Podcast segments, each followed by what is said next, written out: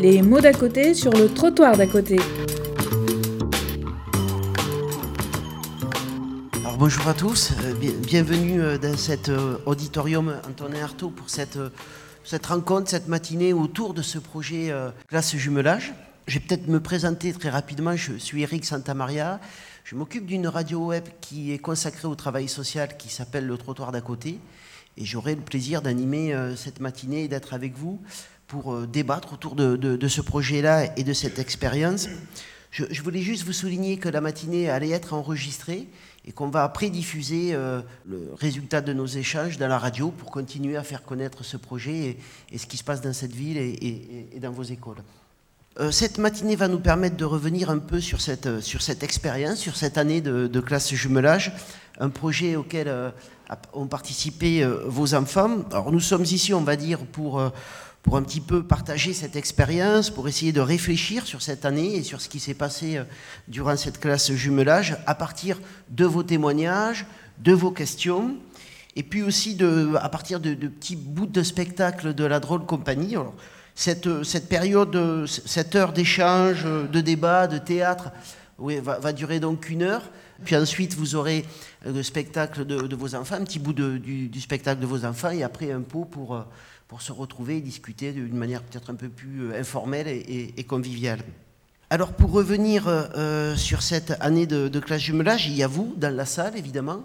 Alors un micro va se, promener tout au long de cette heure pour que vous puissiez donner vos sentiments sur ce qui s'est passé durant cette année, poser des questions peut-être aux gens qui sont sur cette scène ou discuter entre vous sur, sur ce que vous avez ressenti.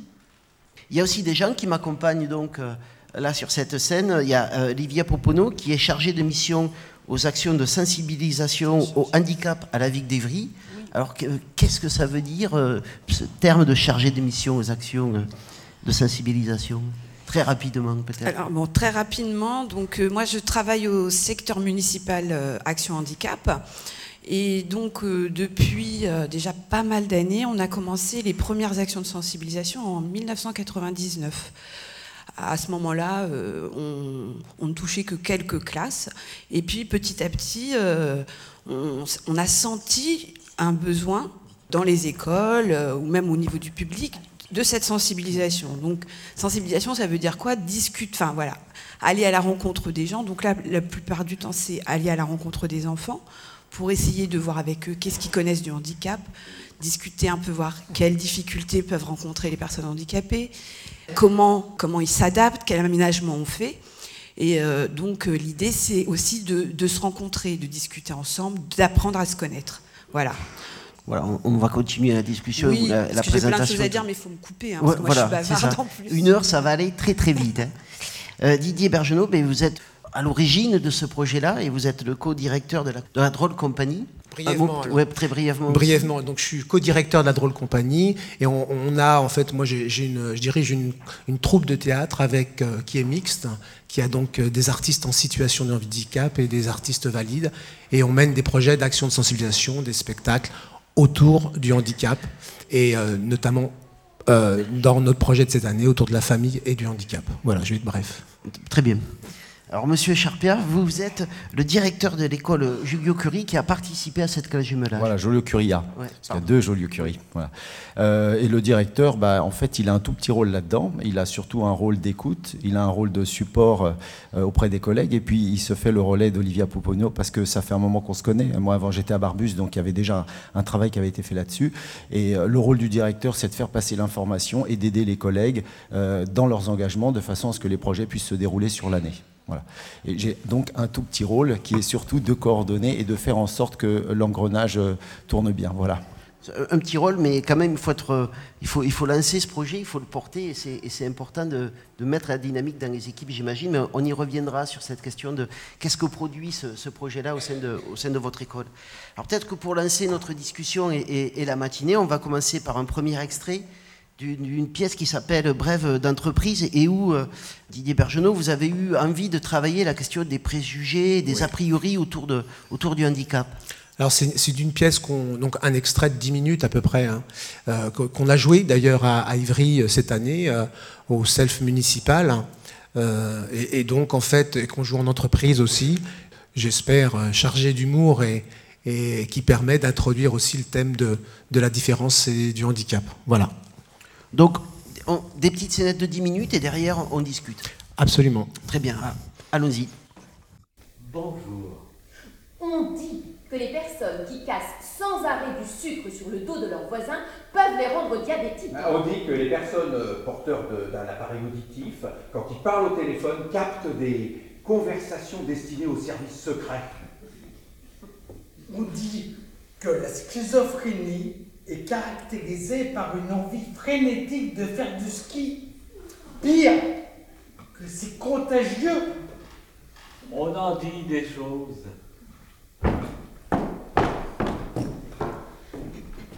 Développer le travail de nuit pour les aveugles, n'est-ce pas la solution? Pour les aveugles. Pour les chômeurs?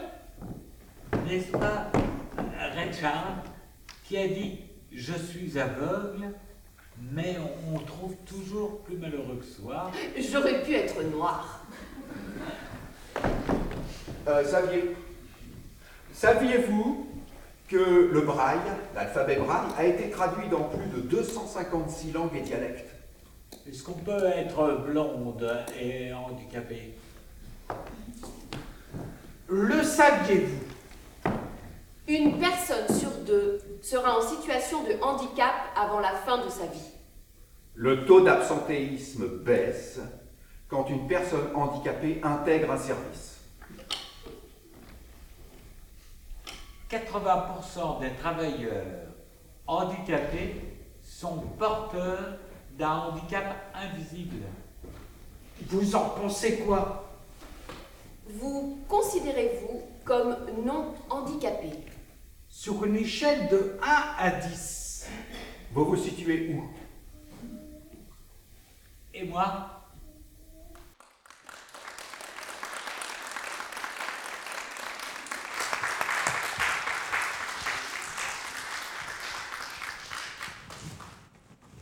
Alors, Didier Bergenot, une, petite séquence de, de bref d'entreprise, une, pièce que vous jouez dans les entreprises, je pense, je crois, et euh, pour justement travailler ce on dit, ces, représentations, ces préjugés autour du, handicap. Euh, oui, c'est, euh, je crois, on essaye de, travailler à la drôle compagnie avec humour pour, pour lever les, les idées reçues qu'on peut avoir sur le handicap.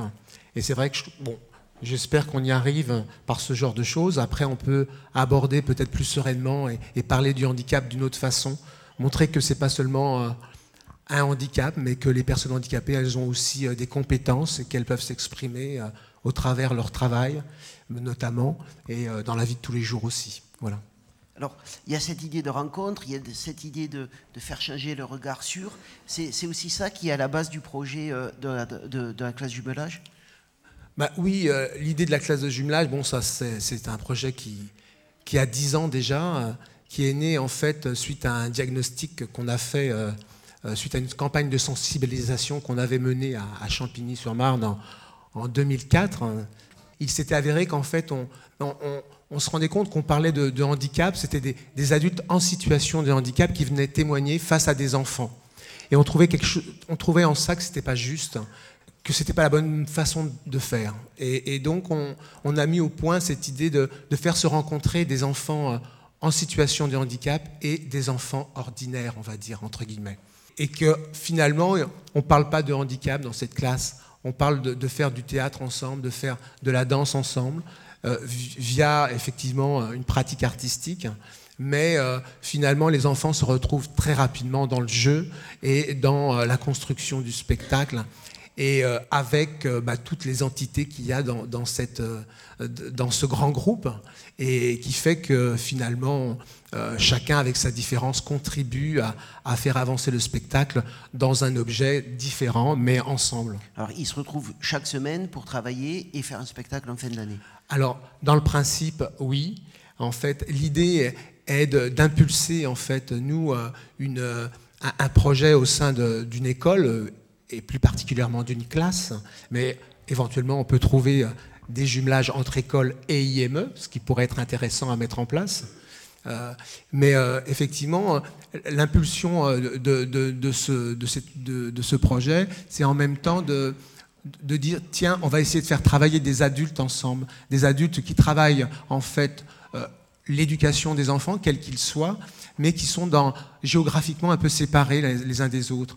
Euh, l'enseignante dans sa classe qui travaille euh, l'éducation d'enfants, et puis les éduques qui sont dans un autre lieu et faire se rencontrer ces gens et qu'ils apprennent ensemble à travailler et, à mener des projets ensemble. Alors, Olivia Pouponneau, la, ville euh, est, partenaire de ce projet, puisque vous, vous le financez, vous prêtez une salle. Euh, pourquoi vous avez eu envie d'accompagner ce, projet de rencontre? On a un, partenariat déjà depuis plusieurs années, au moins ça fait au moins 7 ou 8 ans hein, qu'on travaille avec la Drôle Compagnie. Et quand Didier m'a parlé de ce projet, moi tout de suite ça voilà, ça m'a enthousiasmé. Je me suis dit que ça répondait déjà à un des objectifs qu'on avait, qui était de favoriser des rencontres entre les personnes handicapées, entre euh, les, personnes valides. Et là, vraiment, les enfants, c'est le, voilà, pour nous, c'était très important. Cette, euh, pour ça qu'on s'est lancé dedans. Donc, on a la première classe de jumelage, elle a eu lieu, je crois, en 2011-2012. On a réussi à, voilà, à concrétiser ce, ce, projet et à le faire vivre. Alors, on a eu une petite période un peu compliquée parce que c'est quand même un grand engagement pour, euh, pour les enseignants. Voilà. Oui. Justement, ces enseignants, comment, euh, comment on leur présente ce projet-là et est-ce qu'il y a des craintes à dépasser des... Comment inscrire ce projet dans, un déroulé pédagogique? D'abord, je pense que ça part de la volonté d'un enseignant de, de, participer à ce projet. Je pense que la meilleure façon d'introduire ce genre de projet dans une école, c'est justement de partir d'un ou d'une collègue qui va euh, participer pendant une année, qui va euh, essuyer les plâtres, entre guillemets, et qui va faire partager ensuite aux autres euh, son expérience.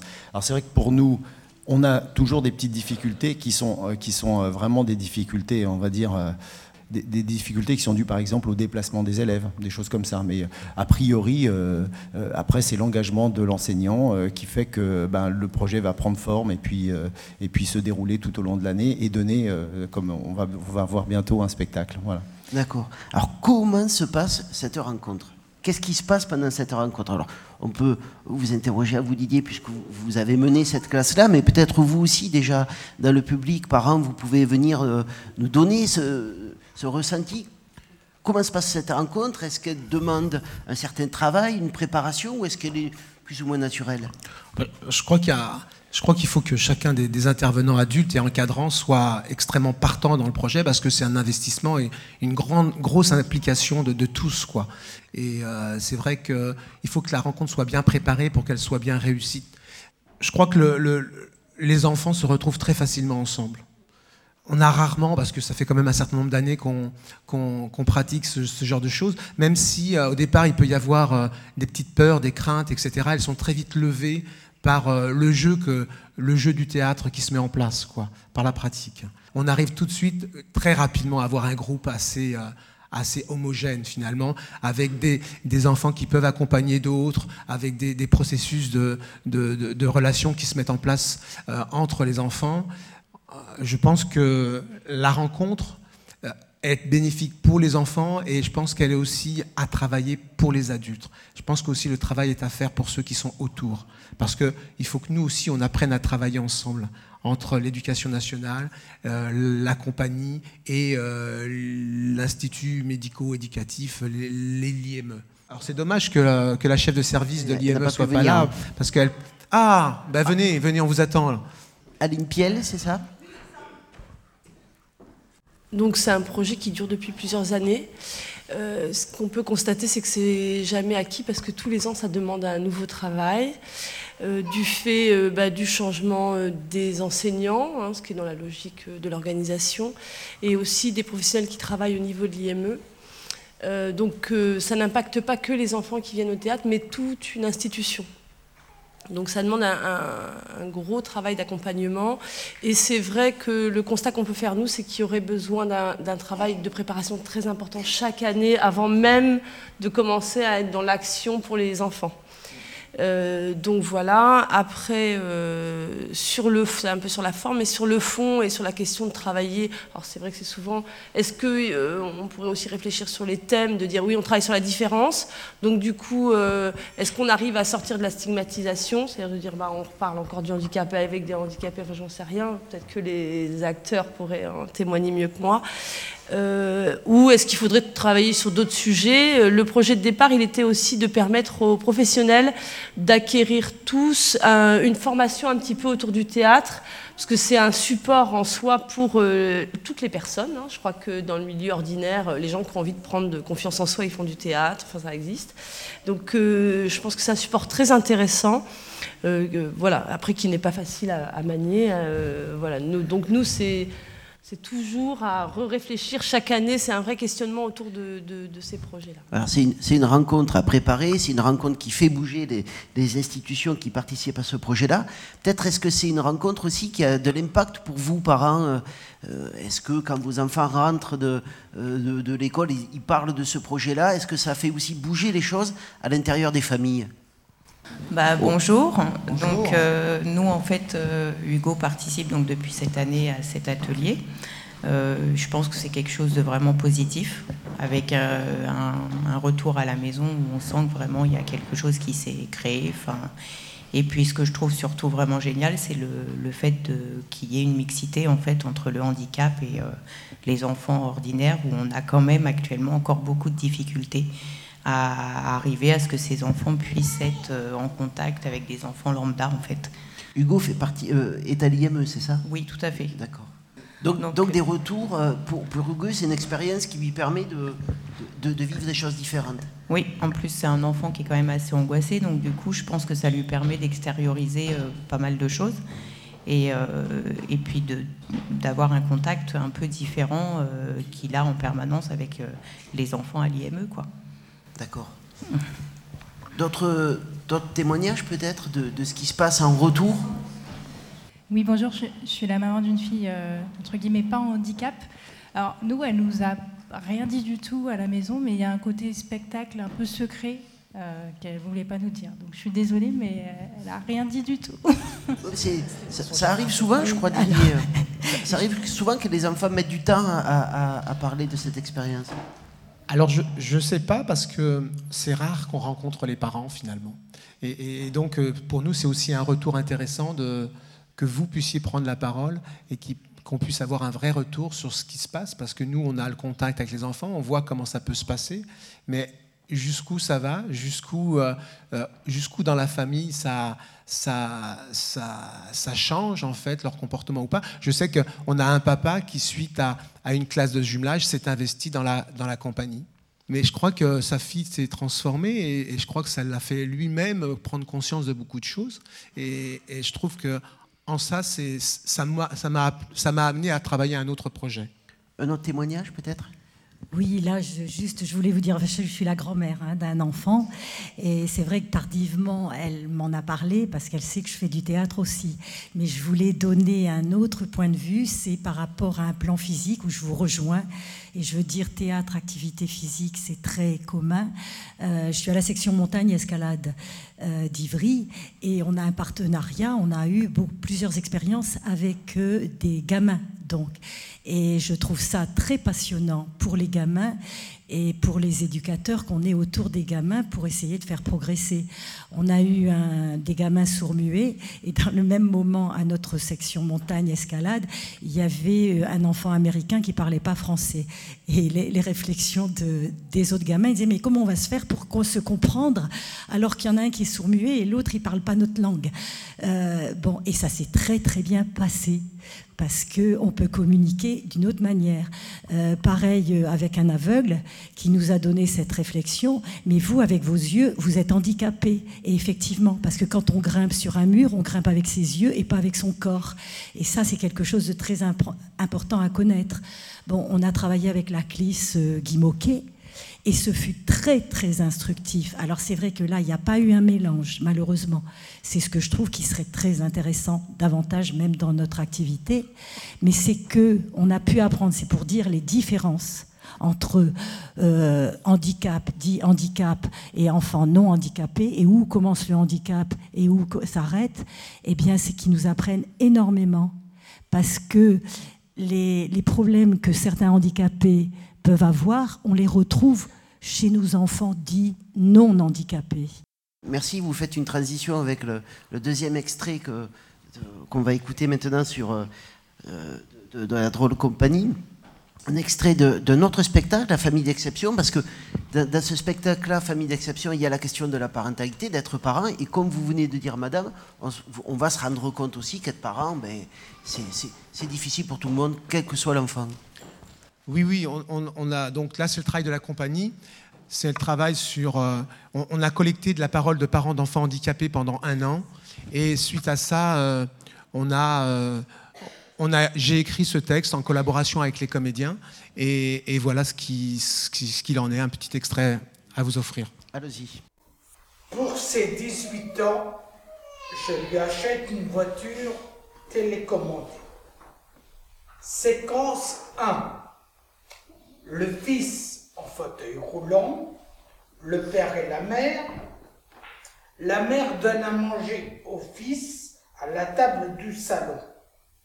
Le fils, à bavoir autour du cou, refuse de manger. Le père, un peu plus loin, accoudé à une table devant un jeu d'échecs. Pour ses 18 ans, je lui achète une voiture télécommandée. Et une cuillère pour la tante Marthe. Ah, tu m'agaces. Les anniversaires passent et les cadeaux restent toujours les mêmes. Il peut bien plus qu'on croit. Et tous les jours un peu plus. Imagine dans quelques années. Il sera méconnaissable. Mais il grandit, notre petit. Ils ont fait quelques pas, ils ont dit. Ah oui. Il se lâche. Mais il restera toujours mon vilain petit canard.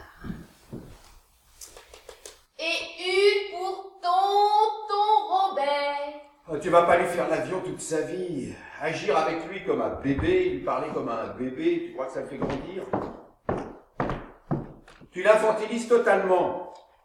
Bruno le dit très bien, c'est pas bon pour la construction d'une identité viable et solide. Tu lis trop. Et une pour la cousine Marcel. Elle est morte. Et alors? Pas une raison. Il n'est pas comme son copain le bouquin. Hein. Mais tous les deux, ils ont, comme dit Leslie, la tête la plus étrangement faite. Tu sais, Marine, la petite de Catherine? De l'association? Mmh. Elle leur fait des cris d'une violence incroyable. Elle en a raconté une autre jour. Elle attendait son père, elle était en train de se garer, elle me voyait par la fenêtre et elle a attrapé et déchiré tout ce qui se trouvait à sa portée. Elle l'a jeté dans la cheminée et elle a même arraché le bouquet de fleurs sur la table. Les pédiatres ont décidé de faire euh, des examens pour la petite de Pomme et Philippe. Prise de sang pour un cariotype et les maladies infectieuses, ainsi que la radiographie de tout le squelette. Ça présage rien de bon. Hein. Séquence 2, les mêmes. Le, la mère range la table. Le fils est maintenant à la même table que son père. Tu t'acharnes, hein Parce que tu les connais, les règles, toi, peut-être Il joue avec les pièces. On est dans un cadre défini, 64 cases, avec des règles qui régissent ce petit monde. Une reine, une mère, un père, un roi, et puis d'autres. Et un pion, qui est une pièce mineure, mais à laquelle il peut s'identifier. Un enfant, un pion. Il peut grandir, devenir, se transcender en dame avec prégnance et patience, comme le petit Lugine. Il peut s'éveiller un matin. Lui aussi, il a mal tourné. Hein. Je ne comprends pas pourquoi tu t'évertues. Il hoche. Oh C'est pas parce qu'il hoche qu'il comprend. Il comprend bien un peu puisqu'il hoche. Ah Il ne hoche pas toujours dans le bon sens. Mais il hoche tout de même. Parfois, je me dis que c'est peut-être mieux qu'il ne parle pas. Il vaut ne pas entendre ce qu'il a sur le cœur, ce qu'il pourrait nous dire. S'il hoche, pourquoi alors est-ce qu'il ne le fait pas là, hein? Parce que, parce que c'est comme le couvert, c'est plus facile de pas le mettre. Séquence 3. Le père et la mère face au public. Mon petit bijou. Il préfère que ce soit sa mère. Il s'est confié à moi un soir. Gabriel et moi avons un projet pour lui. Quand je le couche, il me demande de lui mettre sa main sous la couette. Tous ses copains, copines, qu'est-ce qu'ils font le samedi soir au foyer? Ils sont couchés à 8h30 bourrés de neuroleptiques. Moi, j'ai un projet pour eux. Puis, je me retire sur la pointe des pieds et j'éteins la lumière. Une discothèque C'est un concept qui nous vient du Canada. Ils feront la fête. Ils s'éclateront sans éduc qui leur colle au cul pour rentrer. Il faudra bien montrer patte blanche. Carte d'invalidité à 80% minimum. En dessous, on ne prend pas. Ils aillent voir ailleurs les autres. Il y a ce qu'il faut. Il ne va pas rester seul toute sa vie. Il faut bien penser à son avenir. Il y a des milliards d'individus sur cette terre, il y en a bien un qui attend qu'on lui fasse des avances, qu'on vienne le chercher, qu'on le prenne par la main et qu'on lui dise Viens, j'ai envie de toi. Regarde Berthe, comme elle était belle. Elle rayonnait, elle a donné un sens à sa vie. Ça l'a rendue folle. Peut-être. Mais nos gamins, ils souffrent d'un autre handicap, le manque d'amour.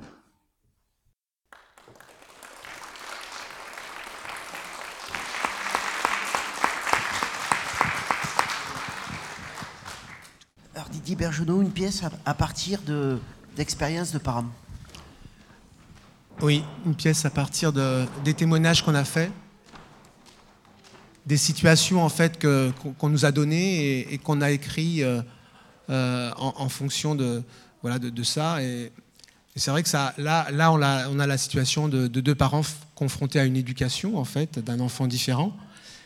Mais c'est aussi l'éducation qu'on, donne à son, à, son, enfant en fait. Je pense que ça, ça peut en, comment dire, en, englober la parentalité dans sa, dans sa globalité. Ce que je veux dire, c'est que dans cette pièce que j'ai faite, euh, c'est aussi un témoignage de, ma vie, de mon parcours de vie, puisque moi, je suis pas parent d'enfants handicapés. Hein, il est né il y a, une vingtaine d'années, donc c'est aussi euh, un recul sur, euh, sur mon parcours.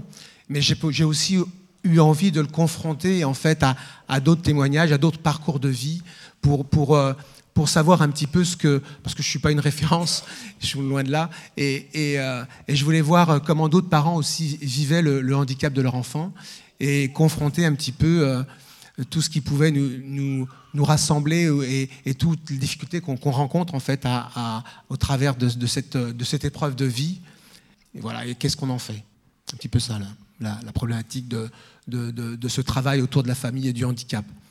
Alors après, effectivement, les épreuves, il faut arriver à les, à les surmonter et euh, faire en sorte qu'elles les, les sublimer, arriver à faire en sorte qu'on puisse euh, positiver cette expérience. Et moi, mon action passe par cette compagnie de théâtre, par aussi l'idée de, mixité, de travail de lien entre les deux milieux qui sont largement, euh, qui vivent largement en parallèle et euh, je crois qu'on a beaucoup plus à gagner à vivre ensemble, euh, les uns et les autres, qu'à à vivre chacun de notre côté. Voilà.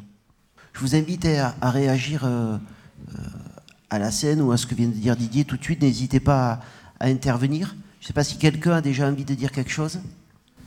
Je, me demandais juste si, euh, euh, M. Charpia, en tant que directeur d'école, si ce, genre de, scène, ce qu'on vient d'entendre, ou, euh, ce que vous entendez par rapport euh, à ce projet de classe jumelage par vos enseignants ou par les enfants, vous aide ou vous fait évoluer dans votre réflexion sur l'accompagnement des parents?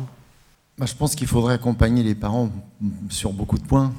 Euh, parce, que, parce que je pense que les parents souvent ne se rendent pas compte des capacités qu'ont leurs enfants, ils n'y croient pas. Euh, et ça commence dès qu'ils qu naissent. Euh, donc je pense qu'il y a un gros travail à faire là-dessus. Par rapport au handicap et par rapport au fait qu'on l'accepte ou pas, je pense qu'on est dans une société qui cache un certain nombre de choses. On cache même la mort, il hein, ne faut pas en parler. Moi, je me rappelle quand j'étais enfant, quand quelqu'un décédait, il y avait un catafalque et tout le monde savait que c'était le jour de l'enterrement, etc. Donc on est dans une société qui cache ces choses-là et je pense qu'il ne faut pas les cacher. Je pense que euh, si on veut vraiment comprendre le handicap, effectivement, il faut l'intégrer, il faut le partager, il faut le vivre. Et, comme, euh, comme on, on, le disait tout à l'heure, en fait, on est tous plus ou moins handicapés. Hein. Moi, j'ai des lunettes, donc je sais que quand je les ai pas, je suis handicapé. C'est un petit handicap, mais c'en est un.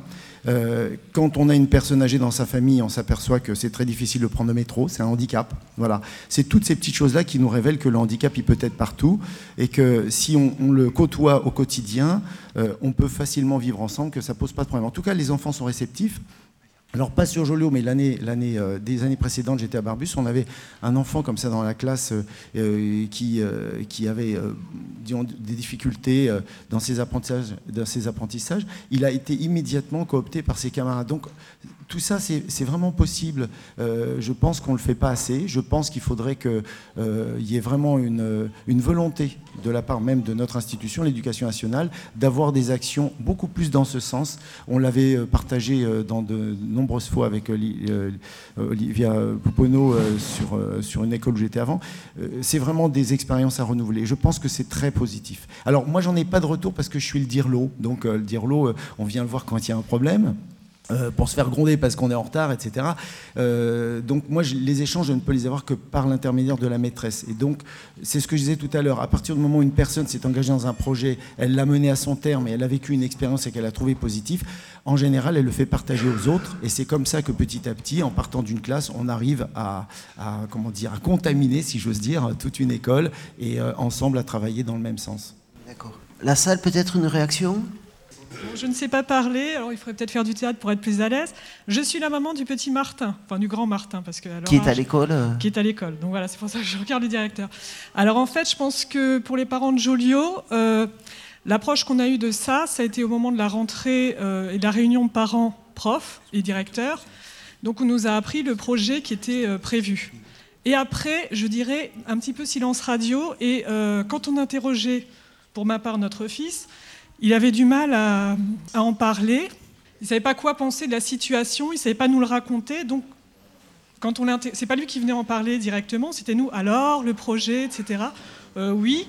Alors, il est vrai qu'en tant que parent, j'avais cette curiosité malsaine qui était de savoir de quel handicap parle-t-on, parce que, euh, enfin malsaine, on se comprend, parce qu'en fait, on nous a parlé de handicap, mais on ne savait pas si c'était physique, euh, mental, etc. On ne savait pas du tout ce que c'était. Et mon fils n'était pas capable de le définir non plus. Donc on est face à une découverte totale. Euh, euh, donc le projet est sans doute euh, intéressant, on va le voir là.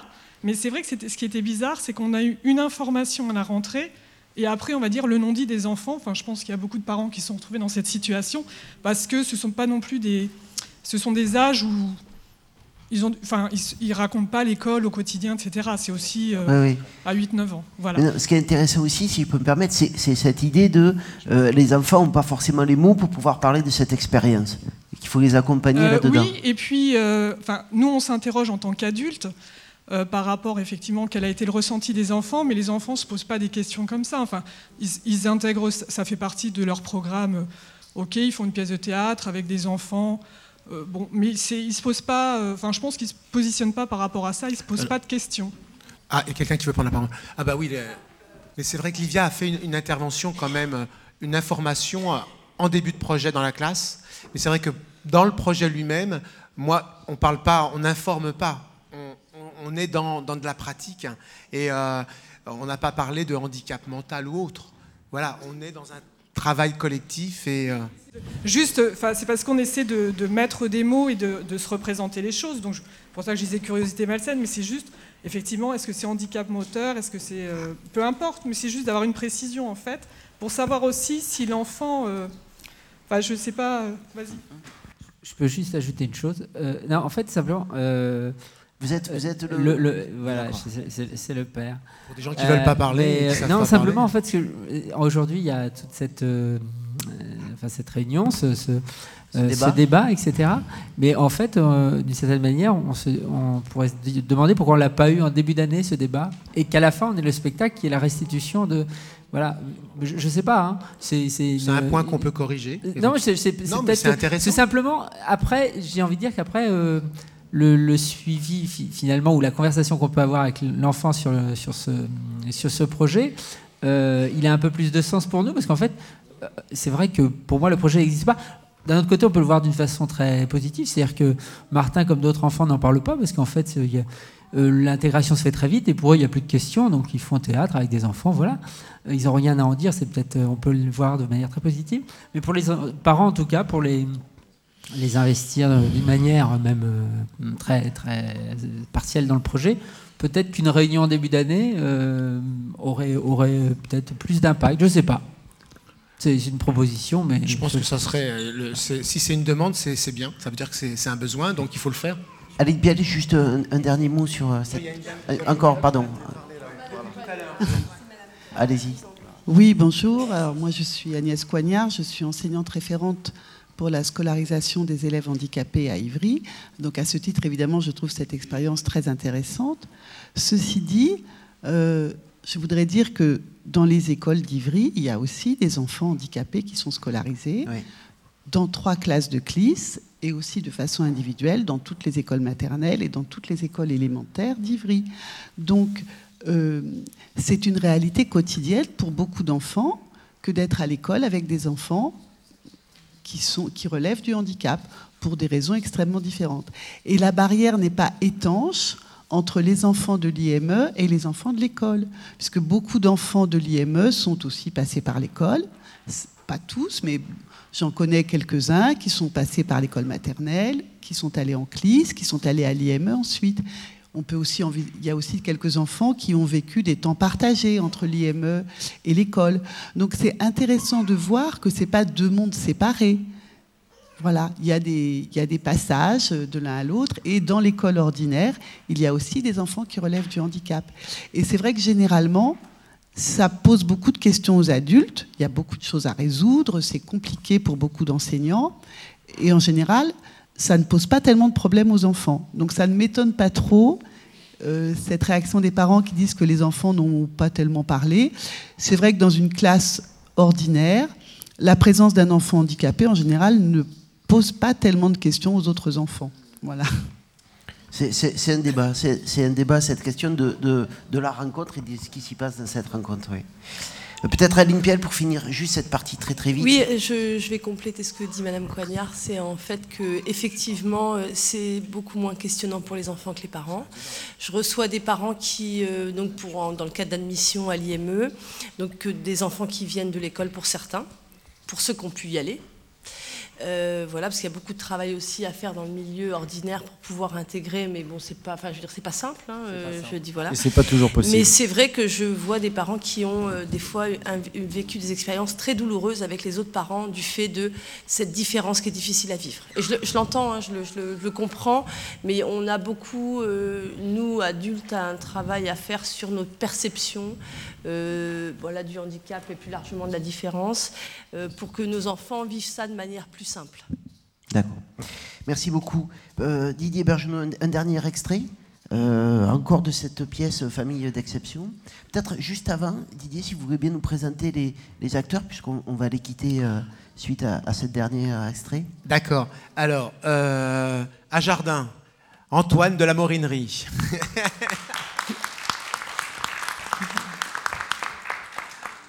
au théâtre, puisqu'on on situe le centre du plateau, euh, on dit le théâtre. Donc euh, Laurent Simoni.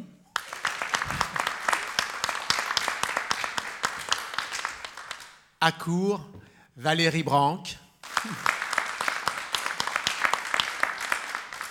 Et euh, à l'extrême court, Marc Colmar.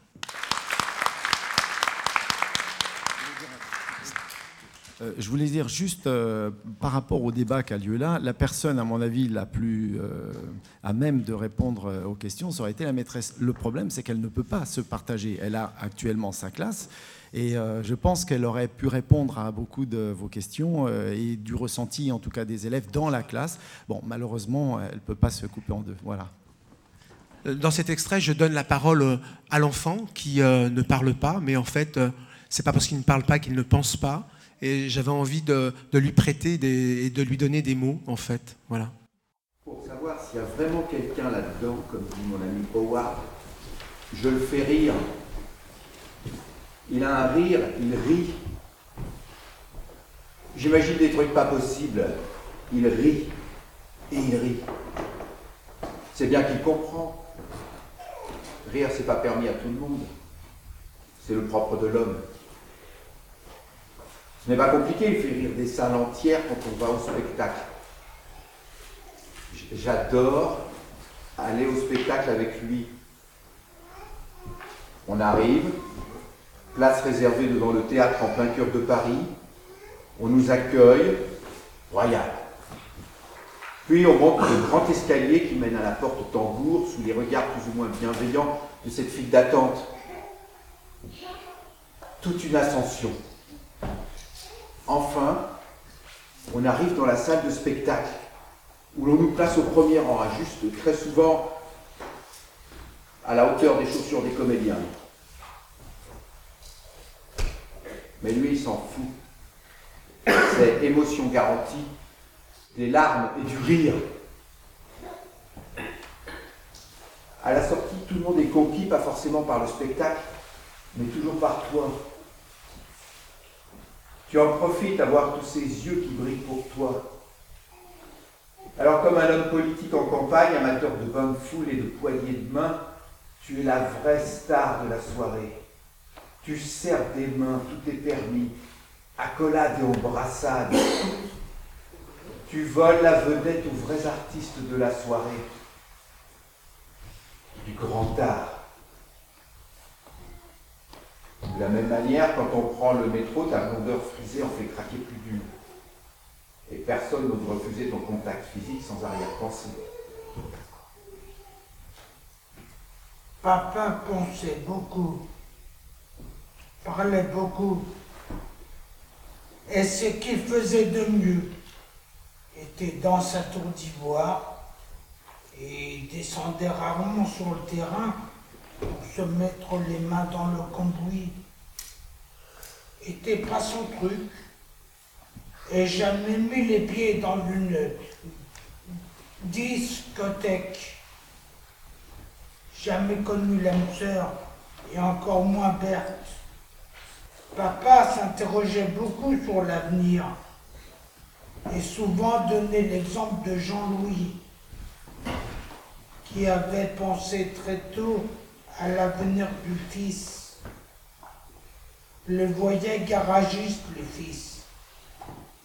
Mais garagiste allongé, comme ceux qui réparent le dessous des voitures dans les garages où il n'y a pas de pont élévateur.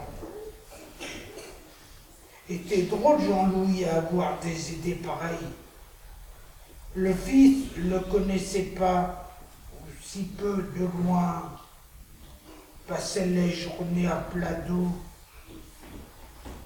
Ce qu'on dit était un mou, tenait pas debout, n'avait pas les mêmes envies, voulait être garagiste pour faire plaisir au père. Alors qu'attendait rien de la vie, rien de spécial, avait été suffisamment servi au départ pour pas remettre le couvert une seconde fois, et puis était nourri, logé aux frais de la princesse, une vie de pacha. Vous ne voulez pas travailler. Vous ne voulez pas mettre des petites cuillères dans des boîtes comme quelqu'un du foyer qui est parti pour faire ça. Je n'avais pas les mots pour lui dire. Comme toujours, je répétais les mêmes phrases. Maman est triste. Tu ne verras plus papa. Papa est parti au ciel. Le bon Dieu l'a rappelé. est parti sans attendre. Peut-être à chercher et à pas trouver. Est parti sans laisser d'adresse. Volatilisé, envolé. Elle veut rien laisser paraître. Tel père, tel fils. Est parti sans laisser un mot derrière lui. Sans, sans, sans mot, sans même laisser une trace pour donner une direction dans laquelle aurait pu mettre en marche, mettre les pas dans les siens, trouver une explication au départ, bien seulement l'âge ou la maladie qui l'égarait a porté suffisamment loin pour que puisse plus voir et que le croix perdu à jamais du jour au lendemain a disparu. Lui qui était si présent, si besoin de lui, si calme, comprend toujours pas cette histoire de mon Dieu qui l'a rappelé, a préféré baisser les bras, voilà tout, laisser là au milieu de nulle part,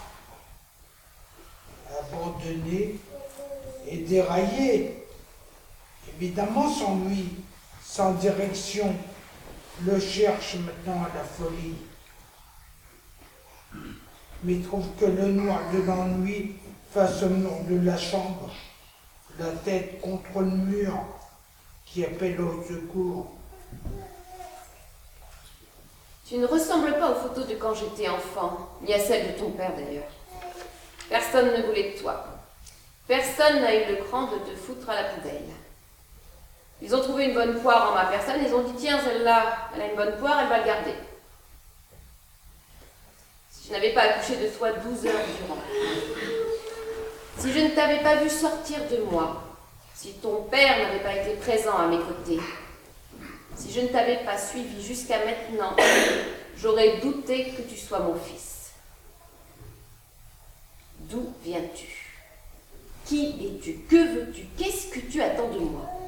Pourquoi être venu si c'est pour repartir comme ça, un jour, sans un bruit, sans un message, sans que le monde ne s'en émeuve, sans que l'immeuble d'en face ne s'en aperçoive, sans même avoir fermé le rideau de scène Que veux-tu me dire à l'oreille que tu tirailles à m'en faire mal? Que veux-tu me dire à m'enlacer sans un mot, comme si tu ne m'avais pas vu depuis des lustres? À me secouer comme un prunier en fruits Que veux-tu me dire que tu ne m'aies jamais dit? Maintenant, je vais partir, te laisser seul. La nuit sera longue, le réveil difficile. Une mère qui a les mains coupées ne peut pas retirer son enfant qui se noie dans la rivière. Que pouvais-je faire? Un poisson qui a peur de l'eau ne peut pas faire une psychothérapie. Euh, pareil pour l'oiseau qui a le vertige. Avec ton secret bien gardé, tu repartiras sans rien dire à personne et personne ne te demandera rien. Tu ne dois rien à personne. D'ailleurs, ton casier est vierge. Tu n'as jamais fait mal à une mouche. Tu n'as jamais pu les attraper, les mouches. Qu'est-ce qui te passera par la tête, mon gamin? Je ne serai plus là pour te protéger. On n'arrête pas les voitures sur les autoroutes, tu le sais, hein? On n'arrête pas les trains. Ils nous traversent nous décoiffe, nous laisse là sur le quai, à attendre comme une vache dans un champ. Tu n'as conscience de rien, mais es-tu conscient d'être là? Tu hantes mes nuits, je te vois en mille morceaux. Tu es si vulnérable, je gamberge. Tu longes une voie ferrée, tu as trouvé la force de te lever, tu te crois immortel. J'ai cherché jusqu'au bout de la nuit, et la nuit était noire, sombre, immense, profonde, insondable, impénétrable, comme toi. Et je me suis perdue cette nuit-là, désorientée. À force de tourner en rond, je me suis retrouvée au pied de mon lit renversé. Prends soin de toi, mon petit, que ton passage sur cette terre puisse au moins servir à apaiser ce monde en colère. Tu as occupé toute ma vie. Tu as pris tout mon sang, toute mon énergie. Et pourtant, tu m'as permis de vivre une vie que je n'aurais jamais vécue. À force de te regarder, je t'ai compris, presque entendu. Tu m'as dit tout bas à l'oreille, tu fais fausse route. C'est par là. C'est par là.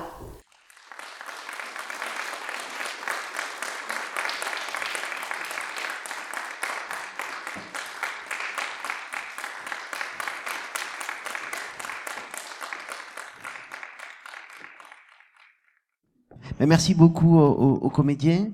Merci à vous tous d'avoir participé à, ce débat. Je crois que maintenant, ça va être le, moment du spectacle des enfants. Je crois que ça s'impatiente à côté. Je crois que vous aussi, vous êtes euh, pressés de voir vos enfants et on va passer à, à autre chose. Voilà. Merci à vous.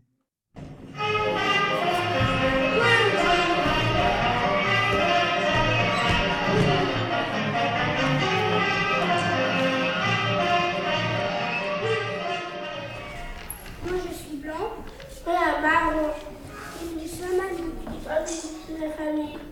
Euh...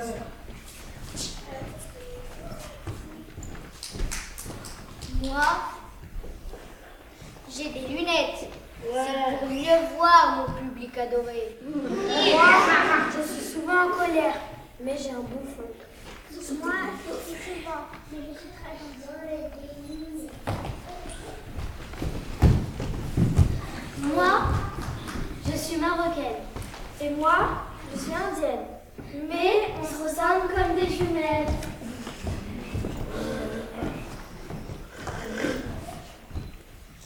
Moi, je suis petit.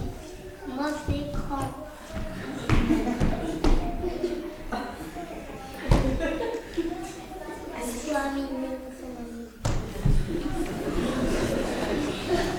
Moi, je suis sénégalais et moi je suis malien.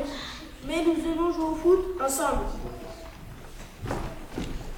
Moi, je porte un appareil dentaire. Moi, je ne porte pas d'appareil dentaire. Mais pourtant, nous avons un très beau sourire.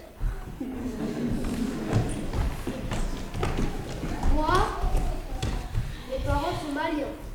Ils viennent du Mali. Moi,